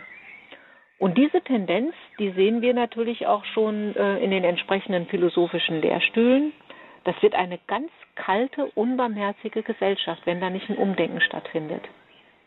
Wir werden eine Gesellschaft werden, in der nicht mehr im Mittelpunkt steht, dass der Mensch gewolltes und geliebtes Geschöpf Gottes ist, sondern ein Wesen, das ich verfügbar mache für mich oder andere und das ich aus rein utilitaristischen Gesichtspunkten betrachte und entweder äh, produzieren und optimieren oder eben aber auch äh, verwerfen kann. Also am Ende des Tages ist der Mensch nur noch ein Produkt, aber nicht mehr ein von Gott geliebtes Geschöpf, das ich deswegen einfach auch lieben sollte, weil Gott es tut. Ja, danke, Frau Kaminski. Und mein Kollege war gerade so nett, hat mir die Nummer von Alpha Schattenkind für diese Hotline Beratungstelefon für Schwangere durchgegeben. Ich denke, diese Hotline können wir hier gerade durchgeben. Das ist die 0800 24 88842. Dankeschön. Danke. 0800 24 88842 für die Hörerin, die gerade eben angerufen hat. Ja, und jetzt haben wir noch weitere Anrufer. Die, alle Leitungen sind gerade besetzt. Also gehen wir hier weiter nach Mönchengladbach und da bin ich mit Herrn Kutsch verbunden. Ich grüße Sie. Frau Engert, guten Abend. Guten Abend, Frau Kaminski. Hallo. Ähm, in äh, Amerika hat es ja sozusagen jetzt eine gegenläufige Bewegung gegeben. Die, ähm, die sind halt besser als ich, da ist ja was gekippt worden. Mhm. Ähm, was mich daran, man, man, kann das ja zur Kenntnis nehmen, so und so, nur was mich daran wirklich erschrocken hat, ist die ähm, Reaktion in der Öffentlichkeit dort. Die ganze Politik, Politikprominenz, angefangen vom Präsidenten, der ja angeblich katholisch ist und jeden, jeden Sonntag in die Messe geht, äh, hat sich dagegen aufgeladen. Die Sprecherin vom Repräsentanten aus andere Promis haben natürlich gesagt, das ist ein Schritt zurück in die Steinzeit und was weiß ich, wissen das alles besser. Ich wollte, äh, äh, was erwarten Sie für, für eine Reaktion hier? Äh, die, die, den gleichen Sturm der Entrüstung Ähm, oder glauben Sie, dass, äh, wo dieser Rückschritt ist, dass, dass, man auch wieder mal dahin kommt, äh, den, den Paragraphen 218 höher zu schätzen und das Ganze irgendwie restriktiver gesetzlich zu handhaben? Ja, vielen Dank. Eine, eine ganz wichtige Frage. Also ich bin, ähm, ich bin per WhatsApp in einer, in einer Gruppe Pro-Life Organizations Worldwide, also äh, wo ich ganz viel jetzt, wir haben ganz, ganz intensiv diskutiert jetzt äh, in den letzten zwei Tagen. Äh, alle Lebensrechtsorganisationen in der Welt sind natürlich ähm, ganz elektrisiert von diesem Urteil. Und zwar deswegen genau, weil, weil was Sie da jetzt sagen, weil wir denken, dass das Wellen auslösen wird. Die USA ist schon immer Vorreiter gewesen, Trendsetter in vielen Bereichen. Ähm, was wird da jetzt passieren? Also zum einen kurz vielleicht zu dem Statement von Präsident Joe Biden. Ähm, das ist für mich kein, kein Katholik, Entschuldigung. Ja, also der kann gerne sonntags in die Kirche gehen, aber äh, jemand, der so seine, äh, seinen, seinen Glauben entkoppelt von dem, was er da tut, das finde ich unfassbar. Und er hat ja dann auch gesagt, ähm, das sei ein schreckliches Urteil. Äh, und das muss, er müsse jetzt, da muss unbedingt was passieren. Wie kann ein Präsident auf diese Art und Weise sich über die obersten Gerichter sein, die obersten Richter seines Landes stellen? Das, das finde ich unfassbar. Da hat er überhaupt gar kein Recht zu. Also es ist ein, ein Eingriff auch in die Gewaltenteilung, ähm, den er da versucht oder den er da zumindest verbal äußert. Das äh, finde ich ganz schwierig. Was bei uns passiert, kann ich Ihnen sagen, ähm, ein Sturm der Entrüstung seitens der Abtreibungslobby, die alle jetzt ähm, das äh, beklagen, dass das ein Rückschritt sei in den USA, vielfach auch in Unkenntnis dessen, was das eigentlich bedeutet. Dass ähm, die eigentliche Bedeutung dieses Urteils des Supreme Court ist, dass ähm, Abtreibung eben kein Verfassungsrecht mehr ist, und dass es jetzt jedem Bundesstaat überlassen wird, Abtreibungen für sich selber zu regeln. Und das bedeutet, dass jeder Bundesstaat sich die Regierung wählen kann, die Abtreibungen so oder so regelt. Wenn man in Texas hergeht und sagt, wir möchten das restriktiv handeln, weil wir sind ein ähm, evangelikal geprägter Staat und ist das Lebensrecht des Menschen wichtig, dann bekommt Texas diese Regierung. Das ist demokratisch. Wenn New York sagt, uns ist es wichtig, dass Abtreibungen auch noch nach der Geburt möglich sind, weil wenn aus Versehen das Kind die Abtreibung überlegt, dann überlebt, dann muss man es ja danach töten können. Okay, dann lass die Leute in New York diese Regierung wählen, die das gerne möchte. Also im Grunde genommen ist das eine zutiefst demokratische Entscheidung gewesen, des Supreme Court herzugehen und zu sagen, wir geben das zurück an das Volk. Soll das Volk sich die Volksvertreter wählen, ganz demokratisch, die das machen, was sie für richtig halten. Und der Sturm der Entrüstung, der da jetzt losgetreten wurde, ähm, der ist zutiefst undemokratisch eigentlich. Für uns in Deutschland haben wir das natürlich auch gesehen. Also ich denke mal, Frau Händel ist so ein bisschen das Sektglas aus der Hand gekippt, als sie das gehört hat ähm, am Freitagnachmittag. Äh, da ist sehr viel Angst, weil man sieht seitens der, seitens der Abtreibungsindustrie, was passieren kann und wie, wie ähm, ja, wie, wie mächtig letztendlich doch die Wahrheit ist, die sich da durchsetzen kann. Also das war ein Kampf David gegen Goliath, das muss man sich echt mal vorstellen. Was, was hatte denn die Lebensrechtsbewegung zu bieten?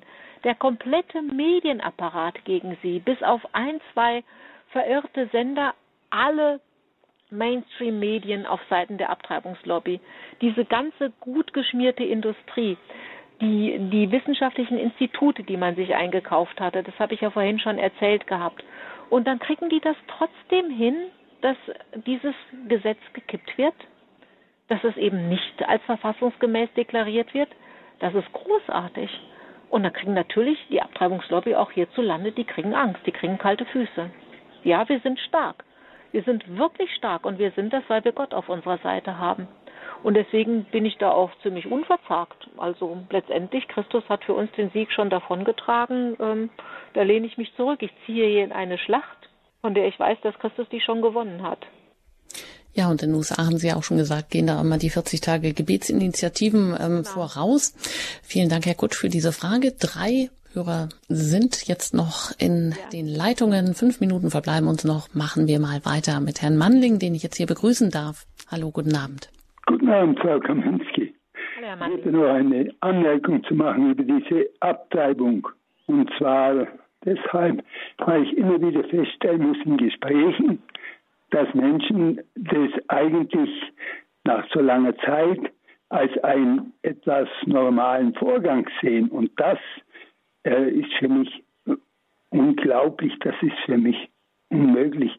Eine, etwa eine Tötung, die Tötung eines Menschen äh, als etwas Normales zu betrachten.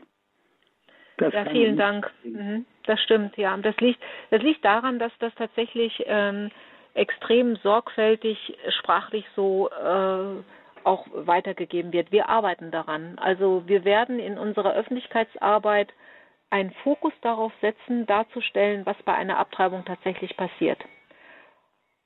Einerseits zu zeigen, wie weit entwickelt das Kind schon ist, andererseits, was genau passiert bei einer Abtreibung. Und ähm, ich glaube, dass wir da dann die Menschen mit erreichen müssen. Also ich denke, wir werden in unserer Sprache uns da ein bisschen ähm, verändern müssen. Wir sind wir haben viel Fokus gesetzt auf Helfen und Unterstützen und Frauen begleiten, aber diese Wahrheit, die muss deutlicher ans Licht kommen. Dankeschön.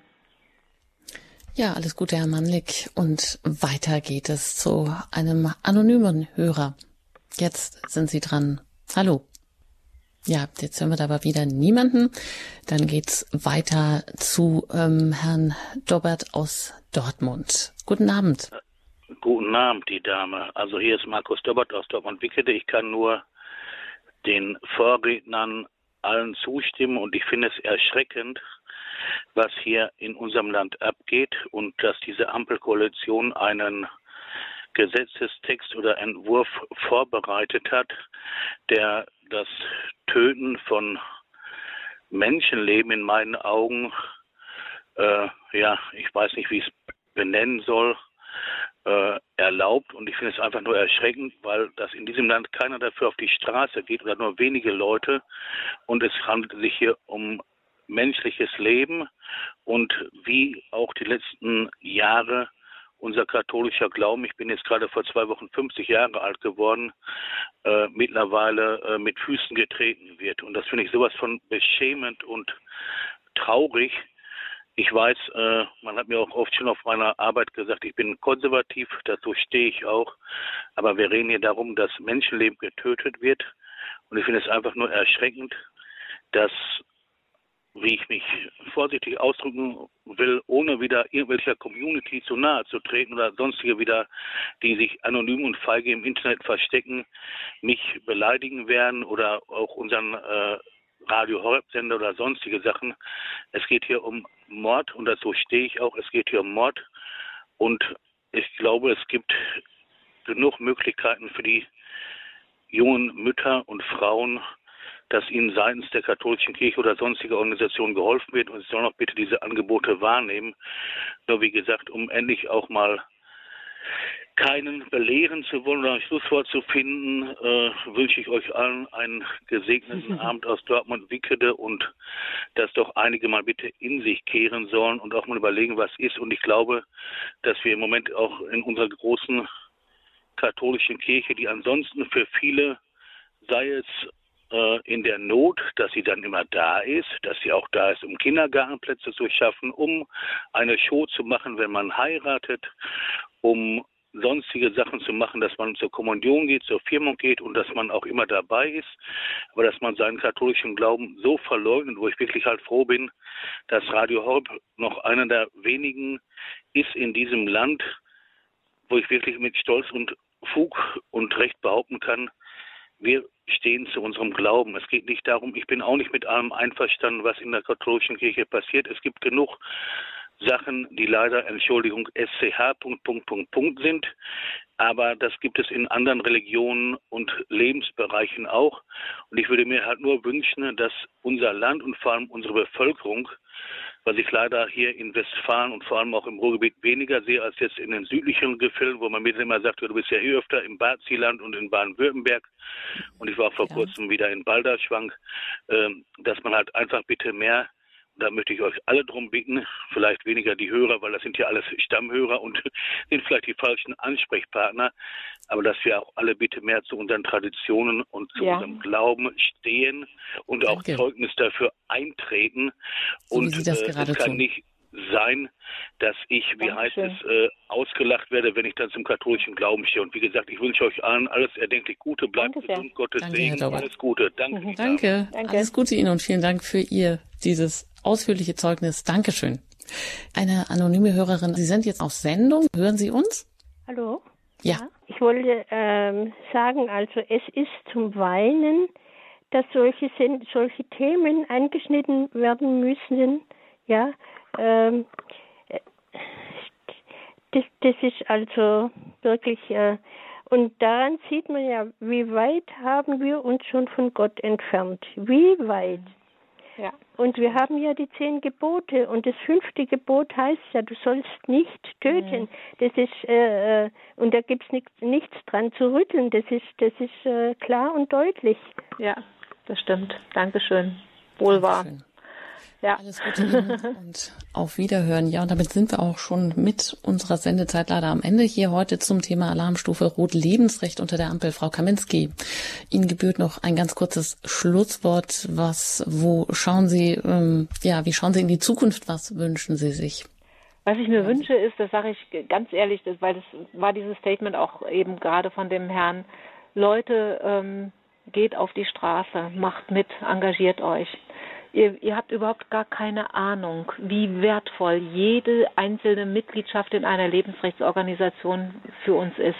Es ist auch nicht, es, ist, es muss nicht bezahlt werden. Das Geld spielt gar nicht so eine Rolle. Jeder einzelne Brief, jede, jede Neumitgliedschaft bei uns, jeder, der anruft und sagt, das finde ich toll, was ihr macht, beflügelt uns. Jeder, der sagt, ich fahre mit zum Marsch für das Leben nach Berlin, beflügelt uns. Ich habe gerade eben die Nachricht gelesen aus Madrid. 100.000 auf der Straße für das Licht auf Reben in Spanien. Das ist das, was wir erreichen müssen. Und jeder, der hier heute Abend zuhört und sagt, das mache ich jetzt. Ich schreibe jetzt an die Alpha oder an Caleb oder an irgendeine andere Organisation. Ich werde jetzt Mitglied. Es, ihr müsst auch keinen Mitgliedsbeitrag bezahlen. Ich möchte nur, dass ihr wisst, ich unterstütze euch. Das ist so viel wert für uns, weil es uns tatsächlich einfach beflügelt und sagt, wir sind nicht alleine. Es gibt viele, die hinter uns stehen. Oder wir kommen zum, zu, zum Marsch für das Leben nach Berlin. Das ist das, was wir brauchen. Das ist die Botschaft, die, die wir einfach jetzt wirklich dringend in die Gesellschaft tragen müssen. Darüber würde ich mich freuen. Vielen Dank, Frau Kaminski. Ich glaube, das haben wir jetzt verstanden und vielleicht ist es auch so weit durchgesickert, dass aus dem Wunsch dann auch die Tat kommt und dass äh, das mehr machen, ähm, sich in diesem Sinne dazu bekennen, weil es einfach eine große Hilfe für Sie ist und auch für Ihre Arbeit und für diese weitere Arbeit bei der Alpha, der Aktion Lebensrecht für alle, wünsche ich Ihnen alles Gute, weiterhin Gottes Dankeschön. Segen und vielen Dank, dass Sie sich diese Zeit hier genommen haben, Sehr wo Sie gerne. doch sehr angespannt sind und ja, herzliches Dankeschön, dass Sie heute Dankeschön, Rede und Antwort gestanden haben. Auf Wiederhören. Wiederhören. Ja, soweit heute zum Thema im Standpunkt Alarmstufe Rot Lebensrecht unter der Ampel. Sie können das alles noch einmal ganz in Ruhe sich anhören. Bei uns in der Mediathek ähm, können Sie sich das als Podcast herunterladen unter horeb.org. Sie haben natürlich auch alle Möglichkeiten, sich über Radio Horeb zu informieren und auch im Informationsfeld oder zum, am Tagesprogramm zu dieser Sendung gibt es ein Informationsfeld, wo ganz viele Informationen für Sie noch hinterlegt sind. Auch da können Sie im Internet gucken, sich Radio Horeb ähm, herunterladen, auch auf Ihre App und das Programm anhören und alle weiteren Informationen bekommen Sie auch über den Hörerservice und den erreichen Sie zu den Bürozeiten unter der 08328 921 110. Ich danke Ihnen an dieser Stelle für Ihr Interesse, für Ihre Anrufe, für Ihre wertvollen Beiträge. Wünsche Ihnen einen gesegneten Abend. Danke Ihnen auch für Ihr Gebet und immer auch für Ihre Spenden, die diese Sendung überhaupt erst möglich machen. Ja, alles Gute Ihnen. Ihre Anjuta Engert.